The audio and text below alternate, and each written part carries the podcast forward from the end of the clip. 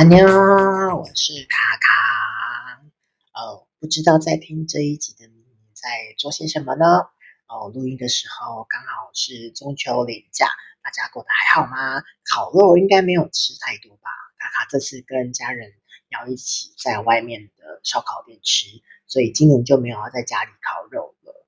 嗯，也就不用自己生活跟准备食材，只是到很早以前就订那个。我提早一个月订哦，我还是只能订到礼拜天呢，而且吃完后就要马上搭高铁回台北，然后真是快逼死我了。嗯，在十月份就是开始要在台北做减肥之旅啦。嗯，接下来要进入秋冬了，食欲也会比较打开，怎么办？啊、哦，但也好像没办法哦，对不对？嗯，那最近卡卡有在实施一个就是中午只吃菜不吃肉的计划。但是你知道下午四点就会肚子饿了，就开始想要吃下午茶，好像有点本末倒置吼。唉，真的不知道怎么办，还是得吃一点肉啦，菜的量可能就是相对的就多一点点这样子吧。唉，但我还是先把蛋黄酥吃完吧。只是我家这次蛋黄酥的量反而没有想象中的这么多，我觉得哎还不错，就觉得不用吃太多蛋黄酥，不然真的要命。另外，从这一集开始啊，卡卡想要尝试加入一些新的段落，像是开头会跟大家寒暄，嗯，或是在片尾的时候会加入一些最近使用到的一些还不错的商品的推荐，嗯，不能那些我买到的好吃的啊、好用的都没有分享，我自己也是会觉得啊，怎么心好痒，好想跟大家说。对，好啦，那先这样子喽，我们今天节目就即将开始，让我们走起。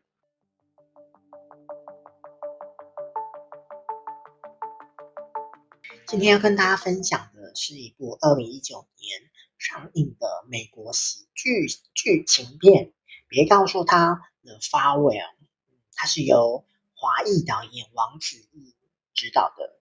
那这是一部氛围相当轻松的电影。那我们就先来看看这是怎样子的电影吧。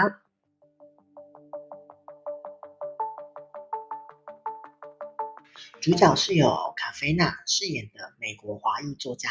比利，比利每天都会跟住在中国长春老家的奶奶讲电话。有一天，比利他收到了奖学金的落选通知，他想要打电话给奶奶去呃解自己的那个郁闷的心情。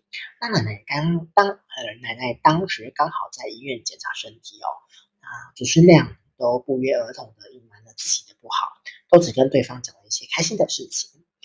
比利回家之后呢，他从父亲母亲的口中知道，哦，奶奶罹患了晚期肺癌的消息，那生命预计只剩下几个月。嗯，当全呃当全家人呢，他决定要去隐瞒。那受到美国教育的比利就觉得，大家好奇怪啊，为什么要隐瞒呢？因为在美国，就是当事人都有权利知道自己生病的这个事实哦。但是比利爸、比利妈就决定说，不能这样子哦。就是因为他在中国，其实好像隐瞒病情，就是不是一件什么嗯很特别的事情嘛。那他们就决定要回中国去看奶奶一眼。那因为他也怕比利泄露这个消息，所以就要比利待在美国就好。那由于家人的隐瞒啊，奶奶不知道自己的病情嘛，那也医生也跟着家人一起去演这场戏，就说这是良性的肿瘤吧。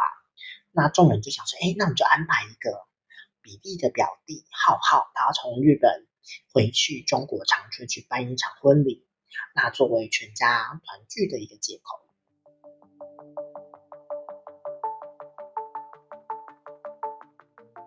只是因为比利就觉得还是放心不下，所以比利就偷偷的用信用卡买了机票回中国。当比利费尽千辛万苦抵达之后，全家人。都吓到了，就说：“哦，你怎么会回来？”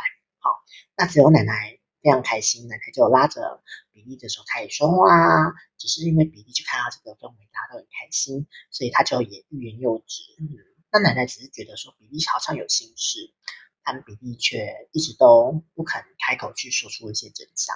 嗯，他就只能跟跟奶奶说：“哦，因为奶奶我好想你哦。”好，那接下来是这个家族的第一次聚餐。第一次聚餐，嗯哦，原来比利家族他不只是只有比利一家人移移民了。好，那比利他们家人他们是移民到美国。好，那他一个是应该是二国吧，他移居到了日本，就是呃他的表弟的那个家。好，那这次也是他们睽违二十多年，呃再一次的团聚。那他的表弟连中文都不太会说，而且表弟就是一脸就是日本的样子。而且全家人好像只剩下他奶奶跟、呃、小姑哦小姑姑在中国，而且奶奶在爷爷离开之后呢，嗯，他就找了一个爷爷，他就凑成伴互相照顾。这期间虽然奶奶还是会嫌弃啊什么的，但至少奶奶觉得说哦有一个人在旁边啊，可以说说话，好像互相照顾也还不错。嗯，那在聚餐的宴席上面呢，大家都好像是没有发生什么事一样，但是又有谁是真的没事呢？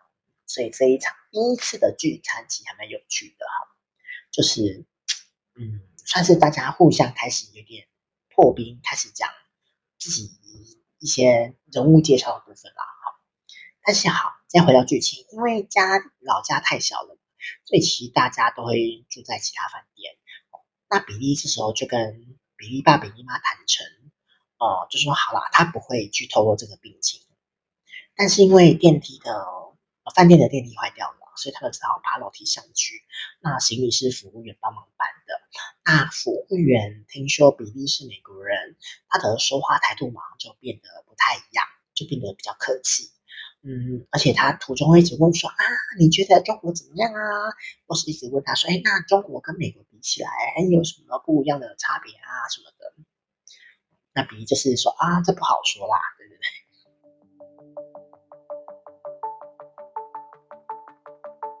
那接下来就来到了家族的第二次聚餐哦。由于这次是用表弟的名义结婚的名义来重聚吧，但是对奶奶来说，他是一个大儿子要在中国办婚礼的一件很大的事情，所以他他要很大肆的去操办，因为奶奶也很爱面子，所以奶奶她其实在得知之后，她就开始安排了这一切，例如他们选在他们当地一间还蛮大的饭店办，而且等要用到什么菜。奶奶都已经跟呃饭店的人说好了，那就等大家去现场看过场地之后，OK 就可以了哈。而且奶奶爱面子到，就是还要他们对外公布说，他们已经是交往一年，而不是交往三三个月这样子。在过程之中，比利就一直很想要跟奶奶说，呃，他生病的这个事实哈。但是奶奶就一直沉浸在说，哦，孙子孙女都回来了，因为他的孙子啊、呃、要结婚了。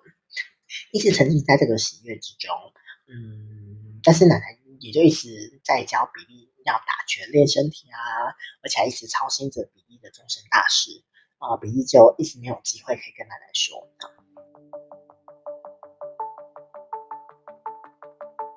好，那接下来来到了他们家族的第三次聚餐，就是呃吃饭戏里面排场算是还蛮大的部分。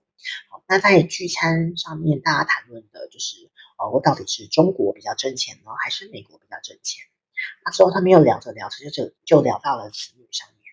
小姑姑一边说着，当然中国赚钱很容易啊，而且等等赚了钱之后，也要把孩子送到美国去。但是他虽然这么说，他口头上又说啊，你们美国啊不太好啊，就是感觉好像有自由嘛，又没有自由，而且好像美国人就是没有像中国这么有家的感觉。呃，这时候比利妈就忍不住的去反驳了，开始说一些对美国的好处啊什么的。只是他也没有提到说自己家里在美国其实也过得很辛苦，因为我们知道美国其实相对比较排外嘛。呃，伯父他也说，虽然他已经是日本籍了，但是他觉得这些年下来，他也是觉得自己是中国人的。但马上被比利爸爸打脸，因为比利爸爸就说他在美国的当美国人这么多年了，自己早就是美国人了。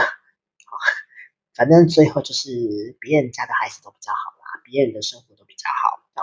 奶奶最后那一句就说啊，怎样都不能说中国不好啦。好，这句话就画下这个句点。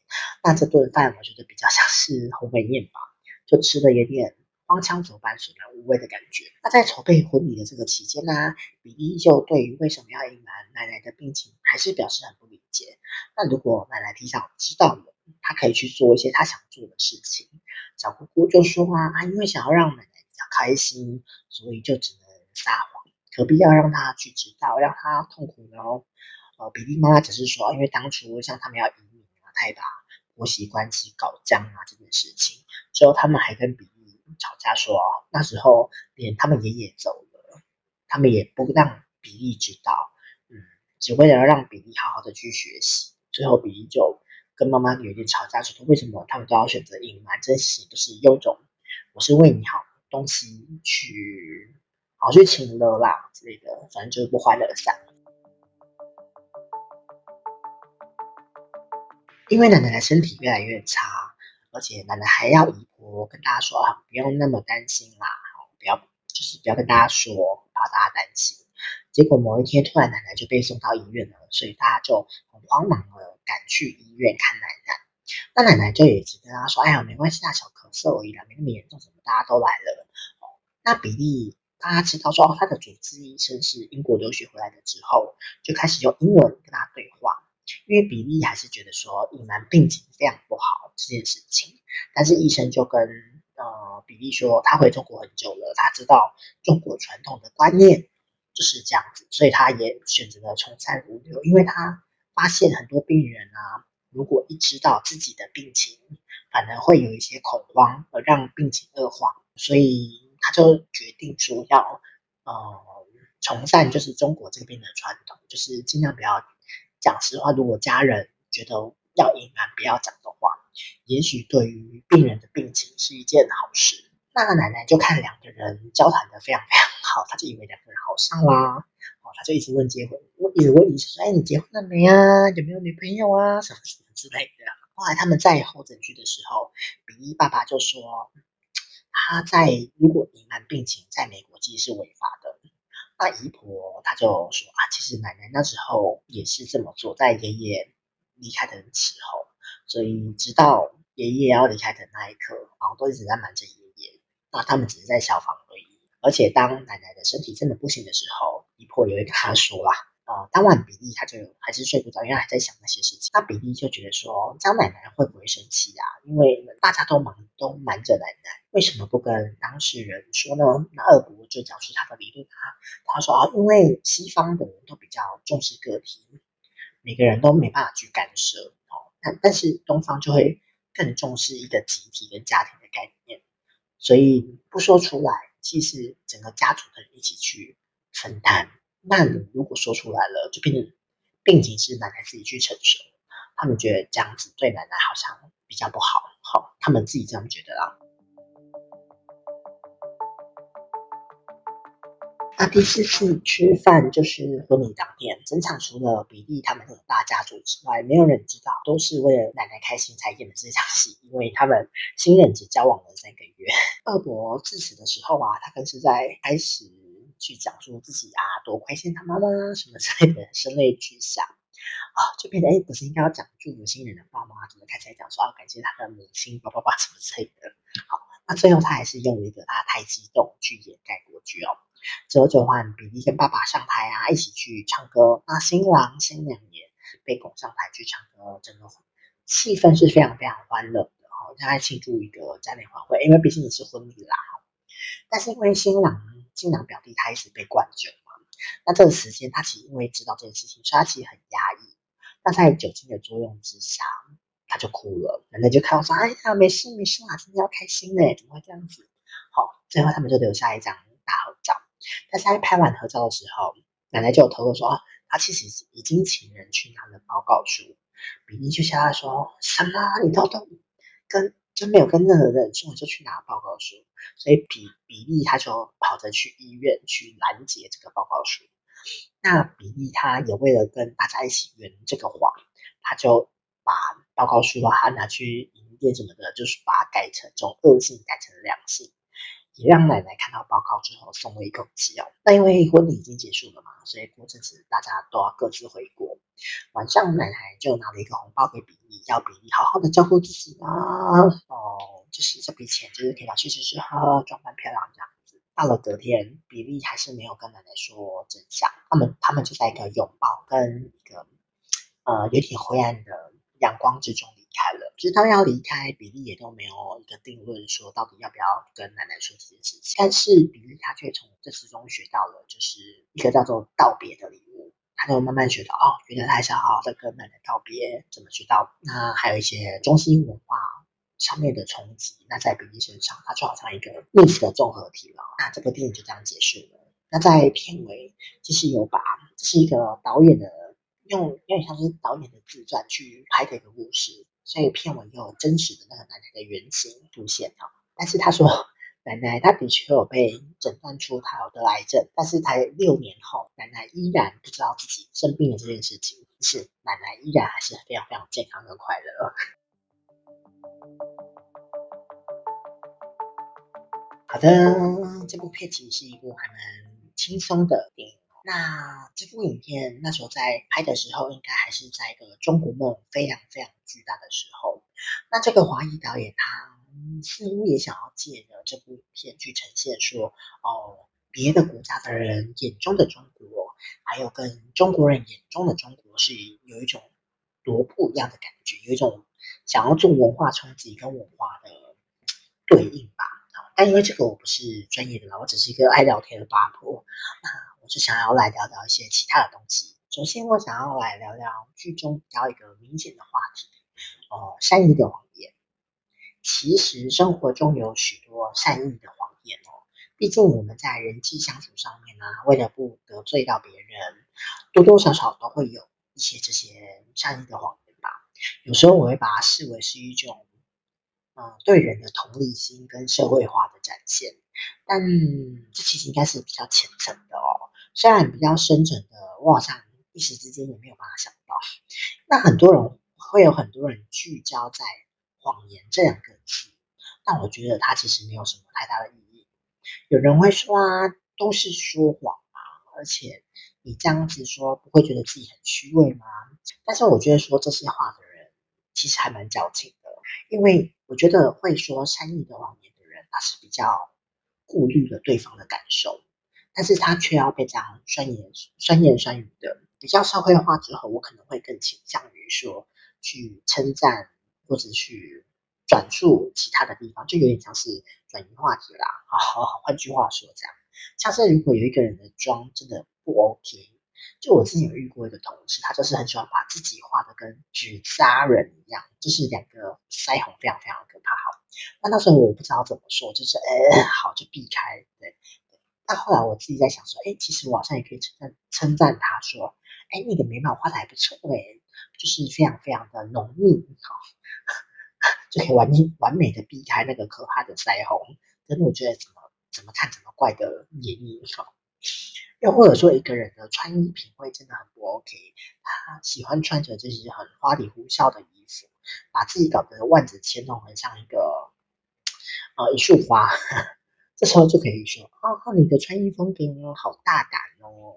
可以用一些比较不一样的方式去称赞别人。当然呢、我知道这样子好像很容易会被说很虚伪什么，因为真的有人这么对我说过。那后来我也慢慢的觉得说，被误会就被误会，因为我觉得每个人的品味跟每个人的感觉、外观都是每个人的感觉，所以我并不会直面的去说别人丑，因为对我来说，没有人是真正的丑吧。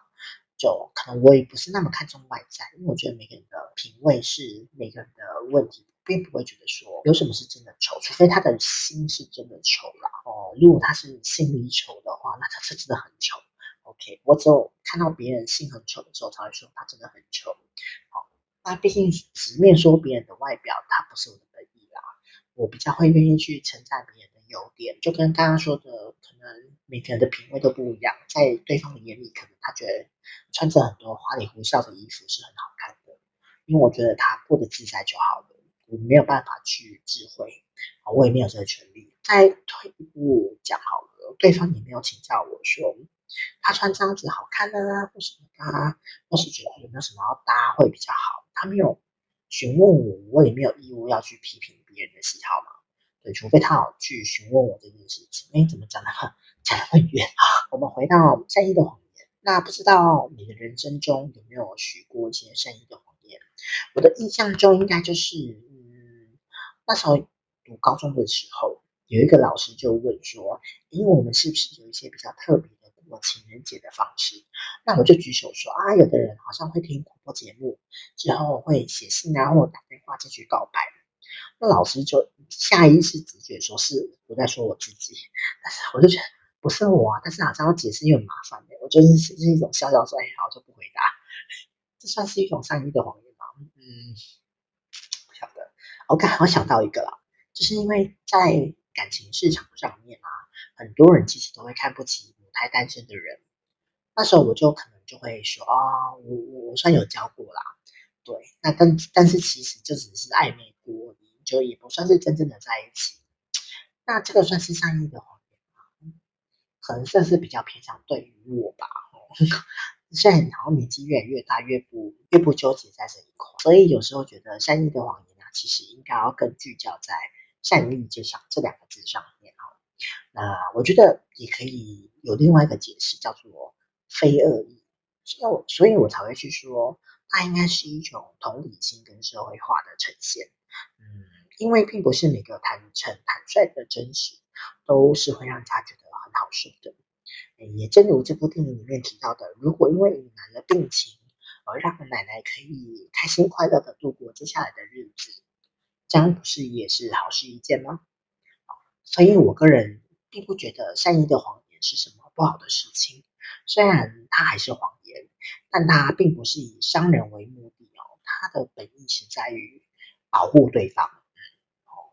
当然，还是一定会有一些人用这个来当借口啦，或者用这件事情来做一些不好的事情哦。那这个就不是在这次的讨论范围之内了。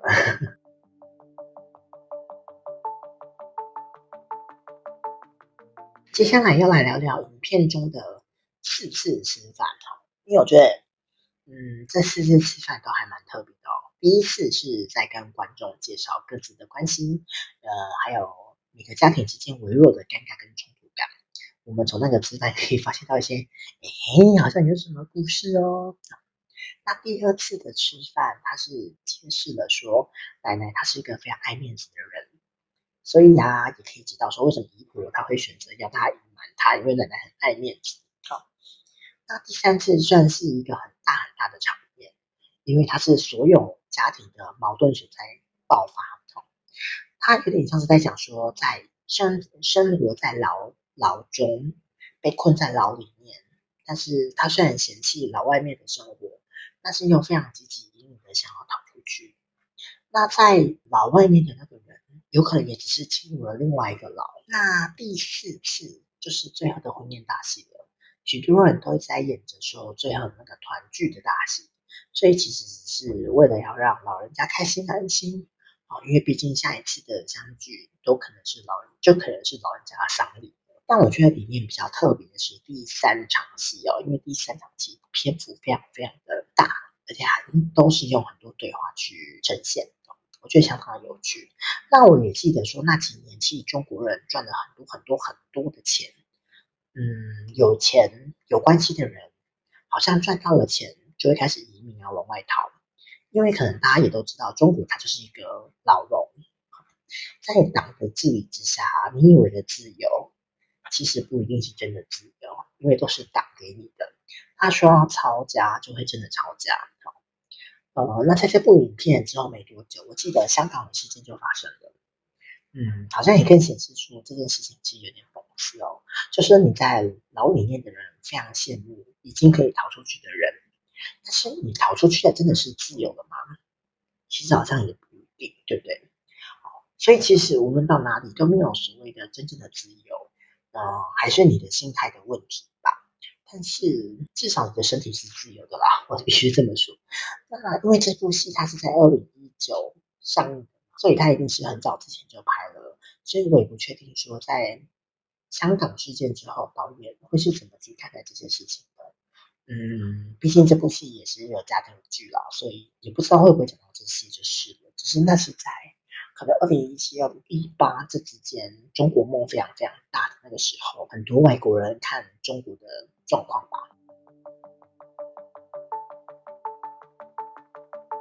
最后呢，要来谈谈一个比较深层的话题，就是告别的练习。其实从这部影片之中。塔塔是还有看到这家人都在学习怎么去告别啦。但是其实告别的练习啊，是每个人都很需要去做的事情。许多人都觉得说啊，我自己还年轻啊，我不太会有机会遇到啊。而且其实大部分都是在遇到之后，你才会开始去真正的去面对、去学习告别这件事情。其实有很多人说啊，他已经准备好了，ready 什么之类的。哦，告别它也不是一个你自己觉得你自己学会了你。就会的一件事情，好，因为真实遇见的、真实遇到的时候，又会跟你想象的时候是不一样的。嗯，但是卡卡是觉得说啊，我们在面对告别这件事情，我们都不要害怕，因为人聚总有一天会人散的，在聚的每一刻、每一时，我们都开心自在，在该散的时候呢，也就还给各自自在吧。嗯，虽然我是这样讲，但实际上遇到又会是另外一回事哦。嗯，我只能说，我们真的真的不要去害怕面对告别这件事情。那我们也不用去自负的觉得说自己不用去面对，好，因为告别它总是会在你最意想不到的时候，用最意想不到的方式登场。嗯，有时候会觉得说，会不会是那个时间点，宇宙？要跟我们说，这就是你现阶段要去面对、学会的功课。好，那我们不要害怕了，好吗？我们都还是要有那个勇气去跟自己说，到别人到来的时候，我们可以更勇敢的去面对。我觉得应该就够了。好，那最后来到一个我一开始提到说，我想要推荐一些东西哈。